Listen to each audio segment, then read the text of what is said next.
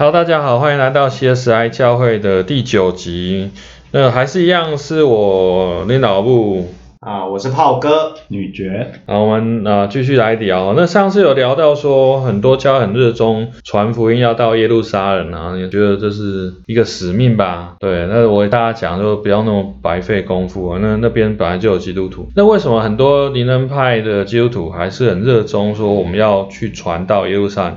这个。点到底是重要的在哪里？我们把话题又交给女爵。我我觉得有意思的就是说，因为原本啊，这个原本我们基督徒好像，例如说这个大家就是恶名昭彰，觉得说啊，马丁路德开始坏的这件事情，因为马丁路德开始强调说，哎，其实基督徒追随基督的人跟以色列人以前的犹太人是不一样的，好像开始做做这种很大的这个。对立的关系，这样，所以呢，其实到了很多人就怪罪说，这个路德就是呃二战啊，北呃欧洲的二战啊，各种反犹主义啊，反以色列主义的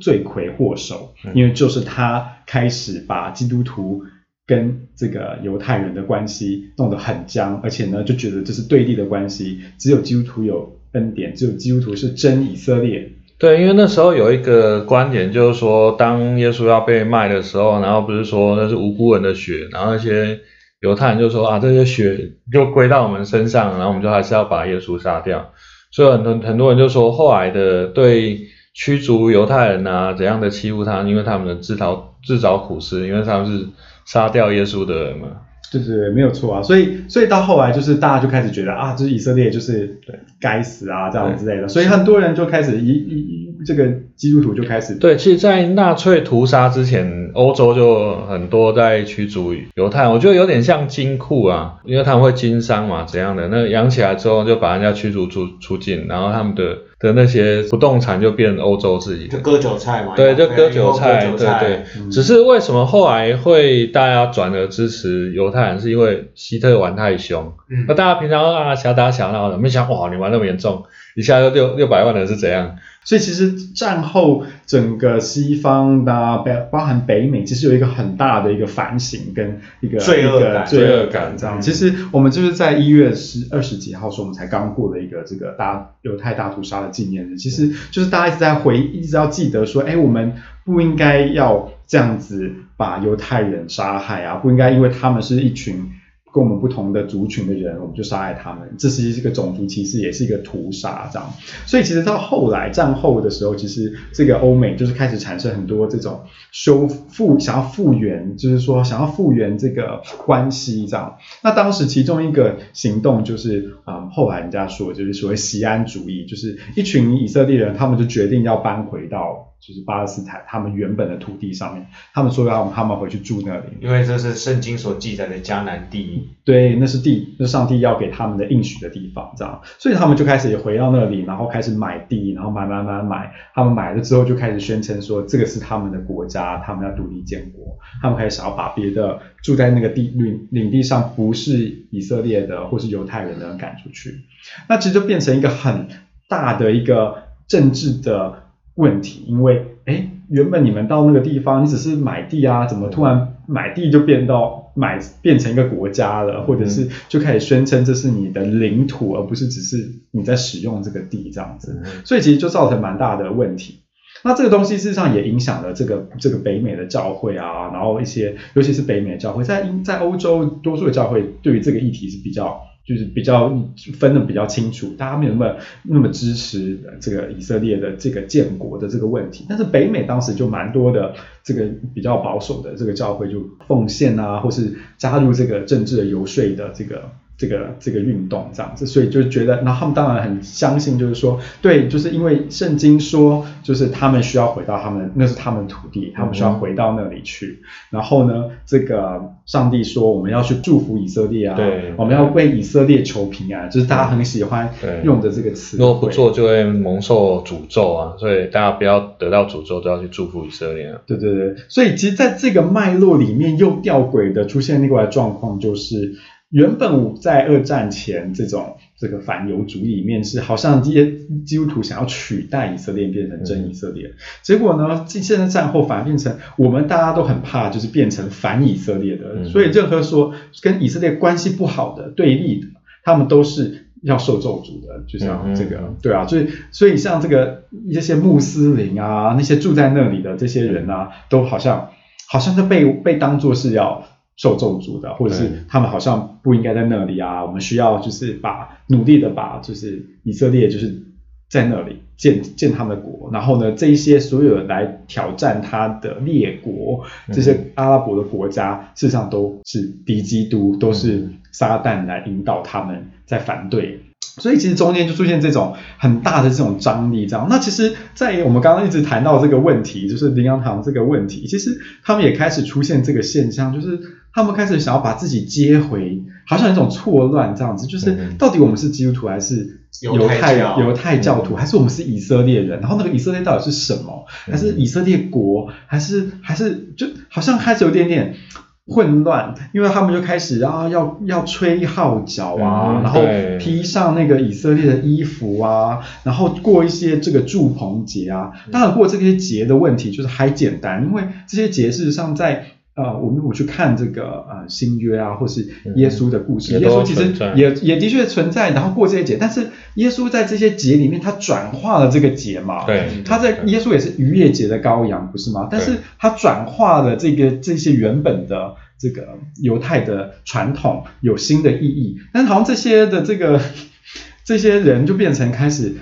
好像忘了我们有新的意义嗯来庆祝这些节日，然后反而回去要过那个对。旧旧约的时代的。旧约的时代，或者是以色列现在在过的，然后甚至于还每一次就要报啊，现在是什么以色列第叉叉叉年这样子，然后也也不知道为什么要庆祝这个，他们就觉得哇，这是。好像以色列的年历才是真的属灵世界的运作，所以以色列的新年就代表是新的一年这样，所以很有意思。它一年有好几次新的开始，因为它可以有三十一号的，就是有一零一庆祝的那个新年，然后它也可以有农历的时候有一个新的纪年，然后呢，到了以色列的时候，以色列的年又再过一个新年，所以呢，都可以放假，那就新年新希望啊对，如果有放假都可以更棒，但也更好，就是每一次如果运命运不好，每一个新年都有转运的开始都有新的开始，这样子。对，就是就就是好像开始想要把那个，其实一一部分就是好，就是读旧约的时候，好像不知道怎么样去读那个旧约，然后只能照着这个旧约上面说的去做，然后就相信自己好像就是那个角色，然后相信自己就是那个。那那个以色列，但其实真的很错乱啊，因为我们知对啊，我们为以色列求平安，但以色列是谁呢？到底耶稣是不是那个以色列，还是基督徒是那个以色列，还是以犹太人就是那个以色列，还是到到底是谁这样子？对，而且现在的以色列国基本上还是犹太教，他们也不认基督。对啊那所以你为他祷告，或者说你你好像把自己学的更像他，好像在你的信仰中可以得到更好像更贴近那个属灵，这好像有点因为对以人家根本不觉得也无你是所谓啊对啊，人家不 care，他他不认你是耶稣啊。不过玩这些都还好啦，就是什么节期啊，什么过日子啊，然后这些都是外在的，然后吹号角也还好。我觉得如果要真的变成以色列人哦，犹太人哦，应该不是有一个很重要，就是要行割礼吗？对啊，所以应该都去割一割啊，这个还是比较重要的。而且另外一个，如果要真的学习像像犹太人的话，都大家都肉都不能吃了啊，因为都不是按照礼仪去去放血的肉嘛，那都其实不应该吃的东西哦。所以要学就学整套啦，不要那个犹太人自助餐哦。你想要的想吹号角，然后想要过节，你就去过那些东西。人家老老实实的安息日，对不对？你不能走超过几步。那个洁净条例都拿出来对了啊，，对啊，然那后礼拜五都不可以搭电梯啊，下班以后电梯那个按钮都要关掉啊。对，你就不要给我吃美国牛排，那都五分熟都流血都成这样子的，你是可以吃的吗？虾子也不可以吃啊，龙虾也不能那都有吃啊。对，没有没有磷的东西，呃，鳗鱼也不可以吃。是，所以这中间的确没有错，就是很多这种我们到底在讨论以色列是什么，这个出现一个很混乱的概念，到它是一个历史的一个国，还是它是一个族群，还是它是一个啊、一个什么样的身份，还是它都好像我们开始进入一个蛮混乱的状况这样。那其实他们也同时这个他们也会很支持啊，就觉得说啊，我就像我刚刚讲的那些所有出来反抗或者是挑战以色列权威的力量的，其实都都不对，都不对，然后就变成我们只因为他们是咒诅以色列的，我们不想跟他们同一挂，我们不要诅咒以色列，我们要祝福他，是。所以就变以巴冲突，我们就很容易就站在以色列这一挂。对，然后我们就完全忘记了，其实其实那个中间是有很多更复杂的这个国际关系，然后不平等的状态在里面，特别是巴勒斯坦已经在那边住了几千年了啊，两千年好像就住在那边，因为自从他们被罗马赶出来之后，人家还是有原来的原住民啊，甚至很很有可能就是说那些没有办法出国的，或者说他们只能活在伊斯兰帝国底下的，他们有有可能原本的犹太人就只能改宗成那个伊斯兰的嘛，所以他们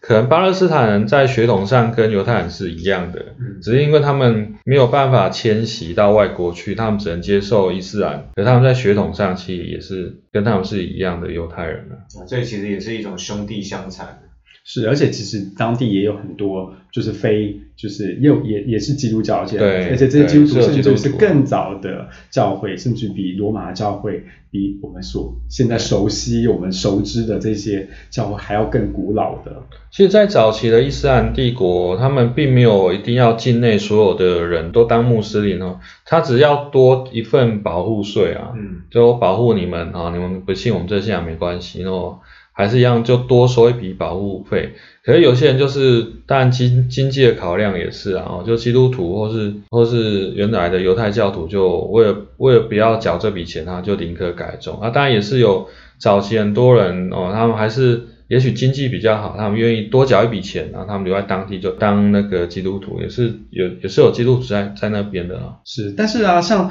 这样我们刚刚这样讲到这个以巴一直有这种很长时间的这种冲突，其实这个问题也不是只有在台湾啊，因为其实在啊、像欧美，其实这个一直都是个很敏感的问题，就是说到底你支不支持以色列建国，然后或者是你你你不支持以色列建国，是否就是反犹或是反闪族的这个、啊就这个问题？刚把这个上纲到，就是你跟希特勒站在一路人，你是希特勒纳粹同路人这样。对对对，所以其实其实这一直都造成蛮大的一个政治的一个问题。然后其实像这个像在英国，就是最近也是发生这件事情，就是说啊、他们的工党的领袖啊，或者是工党里面一些比较支持这个解放巴勒斯坦的人，他们就被控诉说。呃，他们是反犹的，他们是、很大的他们是反反反闪主义的，嗯。然后其实大家就是其实很多的这个欧洲人在面对这样子一个标签，就让大家觉得说天哪，我不是啊，我没有纳粹啊，我不是，就变成也变成另外一个蛮恐怖的一个状态，就是好像没有人敢真的讨论说，到底在以色列的这个国家里面，到底是不是在做其他的种族清洗的问题？因为他们事实上，他们还是养，他们事实上还是认定这个以色列国是一个犹太人的国家，所以最近也这个也是很大的争议，就是这个 COVID-19 的这个疫苗。就变成很多的巴，就在住在里面的非犹太人是没有办法注射的，他们他们不认不不愿意让他们，因为他们不被认定是他们的国民，或者是他们他们被排除在这里面。那我觉得我们现在在这个疫情这种脉络里面，我们其实我们都相信这个每一个人的健康都是很重要的，都是很基本的权利，因为别人的健康也是影响我们的健康。但是你看一个嗯，一个这么正在发生防疫的缺口，对一个对。一个正在发生的事情，然后反而这个啊、他们还在面对这种好像种族的隔离，然后你这个你既你就不是犹太人，那你就不是你就不、嗯你就没有办法取得我的这个资源，这样子。对，因为他们在战后其实联合国同意说两个国家同时建国了，所以他们有划分一些区域，这边是以色列人，然后这边是巴勒斯坦建国。可是因为战争的关系，他们也把人家原本划定巴勒斯坦国的那个区域也吃进来了。可是上面有住民啊，有他们原本的住民，可是这些原本的住民就不是以色列的公民嘛，所以很多资源上都拿不到这些。那现在又因为疫情的关系，就连防疫都没有办法提供这些医疗的资源给他们，所以我觉得这也是很有点有意图的想要做种族清洗啊，因为他们就没有办法得到防疫的资源了。嗯，不过对以色列人来讲，他们在那边是面临一种就是所谓的安全困境啦，就是巴勒斯坦或者周围的国家都是非常的敌视，然后尤其像埃及啊、伊朗这些，那像前一阵子也是一个大消息，就是川普败选之后，因为川普非常亲以色列，然后伊朗的一个工程师做核武方面的，又什么又反说反应炉之类的被暗杀。那所有外界一切都矛头都认为这一定是以色列人干的，因为以色列人就非常非常担心伊朗只要有核武的话，第一个就来对付他，所以对以色列人也是扎在那个地方建国，然后周围的国家这么的敌意，那他就要打，他就要生存，然后把这些。对，把这些国家的那个势力往外驱逐，然后把它的领土扩张，他才会觉得战略掉战略到一些，比如像戈兰高地这种战略要地，他都会觉得比较安全。或者你站下来以后，上面有很多是巴勒斯坦人，是当地在地的住民，可是以色列对他们的管理用屯垦区啊或各种的方法，那很明显就很多的资源不公，然后到处都是围篱笆，然后进出都是军事管控这样子。是，而且很多的民宅的楼上都甚至是一个碉堡，或者是有以色列的军队在那里，某种程度监控他们或是控制他们，所以其实很多人是没有自由的。但是我觉得也要问回来，看到说台湾教会，如果我们真的在意那里为他们求平安，到底我们平安到底期待的是什么？然后我们在问的问题就是说，如果越高的保护自己，只是更更大的平安吗？还是其实好像我们需要用别的方法去跟别人和谐相处，还是我们就是把我们的墙越盖越高，把我们的武装越做越高，然后我们就解决问题。其实这个问题一样反映在包含九一一，其实都是一个很类似的脉络，就是好像大家开始很惧怕这种穆斯林，然后惧怕这个伊斯呃就是伊斯兰教徒怎么样啊？他们会不会进到这里来？然后当这个美国北美在面对这样子九一一的这个啊。这个攻击的时候，他们的反应并不是我们意识到我们跟伊斯兰世界的这个这个这个这个分裂跟这个关系需要被复原，他的他反而是啊，我更加的紧张，我更加的要报复，我更加的要以眼还眼，以牙还牙，源头打击啊，跑去人家国土去执法。对对对，所以好像好像这种，我们一直在思考，如果我们需要把更多的深层去问说，到底我们为以色列求平安，为人求，为一个国家，为一个世界，为我们所在的世界求平安的时候，到底什么样是真的可以带来平安的一个方法或是策略？是我们更高的武装我们自己呢，还是我们更多的就是？真的去找到和解的可能，去找到和解的空间。那其实一直有一个问题是需要打开的，就是到底以色列需不需要这样子？如果能不能可能他们和平共处的时候，两个国家都建国的，就是也建了以色列国，然后也建了这个啊巴勒斯坦，然后呢两边都各自承认彼此，然后彼此在那里和谐的相处，这件事情是否可以带来更好的？甚至我觉得更根本的是，以色列为什么一定要建国？也就是说，其实这个世界有很多是多元民族的国家，那以色列人其实也离散，大离散在欧洲啊，甚至也有来到亚洲的，呃，这么多年的。其实如果现那个每个国家比较文明水准提高，在人权各方面，其实为什么你一定要回一基基于宗教的因素，还是种种其他因素，一定要一个自己的国家？我觉得这甚至都是可以讨论的。不过他们当时这个西安主义的时候，他们有丢出了一个呃命题，他们就是说，任何一个民族都有权利建立自己的国家，嗯，所以犹太人也有自己的权利建立自己的国家。所以如果你不选，你如果你不支持犹太人可以建立自己的国家，你在歧视我，嗯，这其实是当时他们在这个反犹，他们在面对这个反犹主义的时候，西安主义者的一个论述，就是我们以色列人任何一个民族都有权利。建立自己的国家，那当然，我们做这个，如果有中间有台湾的台独的人，可能会笑一下说，哎。那我们是不是也可以用这个例子说，对啊，我们是台湾人，我们有权利建立我们自己的国家。如果你不建立我的国家，我就是歧视。对。但是我们一直一面对到的问题都是，我们在那种现实跟我们想要建立一个国家之间，有很多的复杂的问题在那里。我们知道，好像我们建国就可能会造成一些冲突。我们一直有这种，对。我们一直我们需要面对的那个实况是远比我们想象中还要复杂。然后我们需要更细腻的去处理，而不是只是啊，我我我我建了这个国，我就要有这个权利，我就要做这件事情。对，其实跟台湾的现况也很类似啊，就是说我们呃以以扶老人、沙文主义这些人来说，他们要独立建国，要面对的问题当然就是有外在的挑战嘛，就中国的威胁。可是其实有也有内部的问题，就是说并不是境内所有的人都是都是汉人或是扶老人啊，其实我们也有原住民嘛。那你难道建立自己的民族之后，你就要逐出这些原住民？这也这也是不太可能，因为人家在这里比你更久，对不对？就跟以色列的议题是一样的。可是我们变说已经有比较趋于啊务实或是现实的，因为我们因为外在压力也没有见过，那内部我们也知道说没有办法这么大力的去推动台语啊这些东西，我们比较容易呃去跟现实妥协。可是以以色列就是财大气粗嘛。嗯因为他们掌握很多国家的金源啊，一些资源的东西，所以他们很容易可以从各国调资源进来，也很容易在各国去去掌控那些政经的的立场，所以就很容很很容易当他们在这里建国。可是呃外部压力虽然没有了，至少几次战争都打赢了嘛，嗯可内部还是他们呃可能他们也不想处理吧，因为他们就很强势的去压过这些巴勒斯坦的住民啊。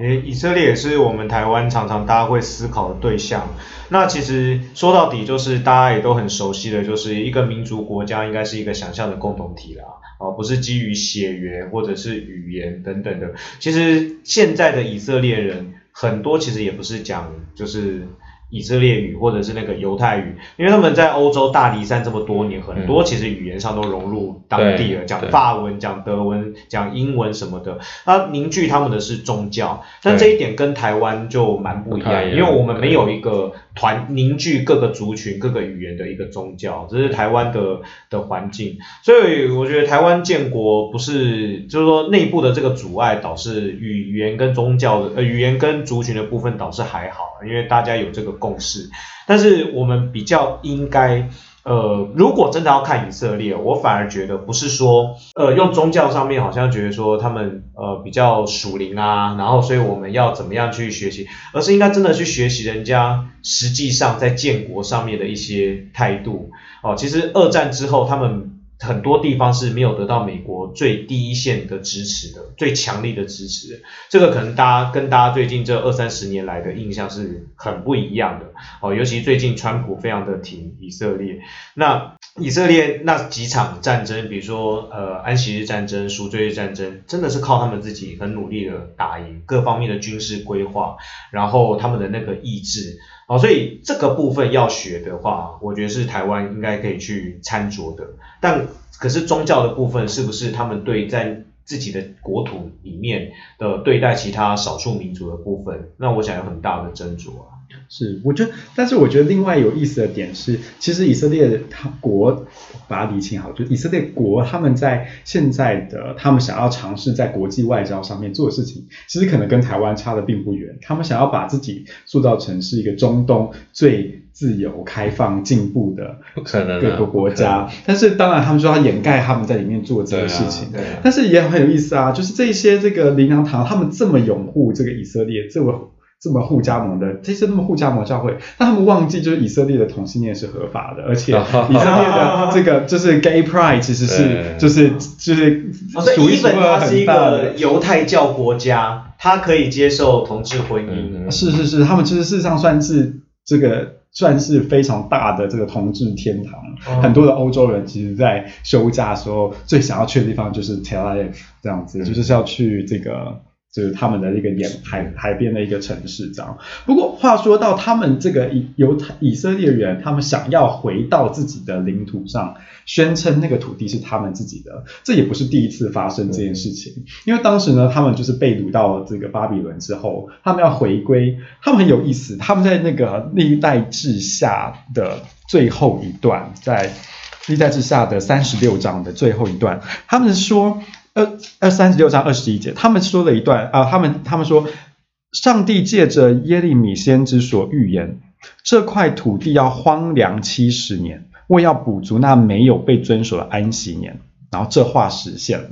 所以呢很有意思，已经实现了，他们相回去了。这没有错，但是他们一直说，这我要讲的点是说很有意思，他们离开了这个，他们离开了他们原本住的地方，去到了巴比伦，就像，但是呢，他们要回来的时候，他们说，其实过去的七十年真的是荒凉的，因为这边应该是在安息年的，哦，所以其实他否定了这个土地上有住的任何的人。啊，怎么可能七十年一个地在那里，然后都没有人去用？如果它是牛奶抹去的，对，如果它是牛奶与蜜之地，如果它是一个绿洲，它是一个在沙漠里面可以居住的地情他们两方，千七百年前已经玩过一次了。这个我我不敢说是几年前做过这件事情，但其实他们过去在这个经文里面是已经呈现了这个态度，嗯就是他们一直宣称那个地方是他们的，然后他们觉得他们逼基于这个圣经的话，这是他们的地气。反正我没有住在那边，那边就是荒凉的啊。没错啊，所以所以其实我要讲的是说，哎，其实好像这个事情也不是那么意外，因为他们以前就做过，这个经验他们是有的，因为以前他们就是宣称那里没有人，那里不那个土地没有上没有人，所以它已经荒凉了。就是你的你的秘鲁蓝女是我的颠沛流离嘛。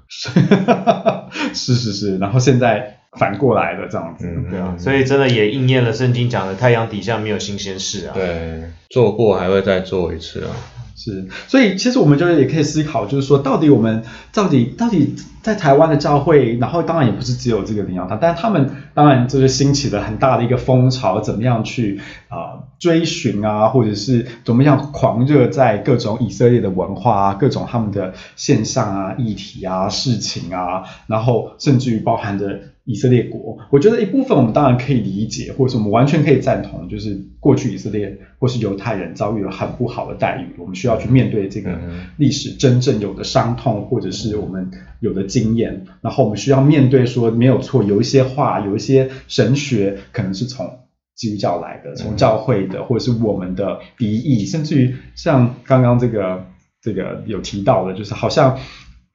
中世纪的这些欧洲人也觊觎这些有钱的、会做生意的嗯这些犹太人犹犹太人。对啊，但是我们也需要去思考说，到底我们在到底我们在这个这个支持啊，或者是吹号角啊，过犹太人的这些节的时候，我们到底我们的认同是什么？对，我们到底我们到底是要变成那个样子呢，还是我们知道我们在求平安，然后我们求的平安到底为了是什么？为了他们的平安，到底什么样可以带来平安？是更多的恐怖，是更多的暴力，是更多的分裂冲突，还是我们相信某一种和解，某一种谦卑，甚至于让自己放在一个脆弱的位置上？但是我们知道上帝会改变这个，或者是它可以带来更多的和平。对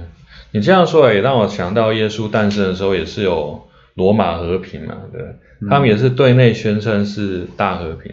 可能他们就是拒敌境外嘛，就在在境外都是战争，然后不断的扩张他们的领域，让他们内部是和平的。那像现在中国是习近平和平一样。对对对，就是问题都在境外，可是内部都是和平的。对对，其实也是一个很大的恐怖在笼罩这个这个国境之内啊。嗯那以色列其实也是这样的状态啊。那我我在想的是说，其实很多呃教会有时候也是，特别是某个出版社很爱推广的这种东西啊，这以什么灵的，是不是 啊？以什么我们纪念你灵，对，我们纪念你哈。哎，最近好像在推广那个那个氢化水之类的啊，没有，你不知道啊，没关系。反正就是很多很多人其实也是跟风啊，流行，然后想很多教会都这样做，我们就跟着做。可是其实忽略我后面其实有一个很严肃的公益的问题，就是这个这个国家其实是在压迫境内的啊，跟他不同信仰的巴勒斯坦人。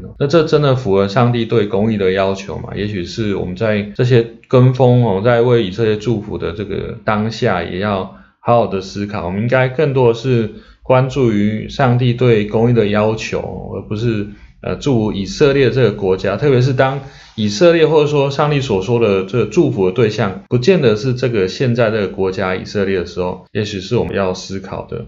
那我们今天的 CSI 教会就播放到这边，我们也要跟呃听众说拜拜，也是再次提醒大家要要订阅哈，我们因为不定时的上来哈，所以如果如果你们没有订阅的话，也许就会错过我们很多的节目哦，我们就跟大家说拜拜。拜拜拜拜。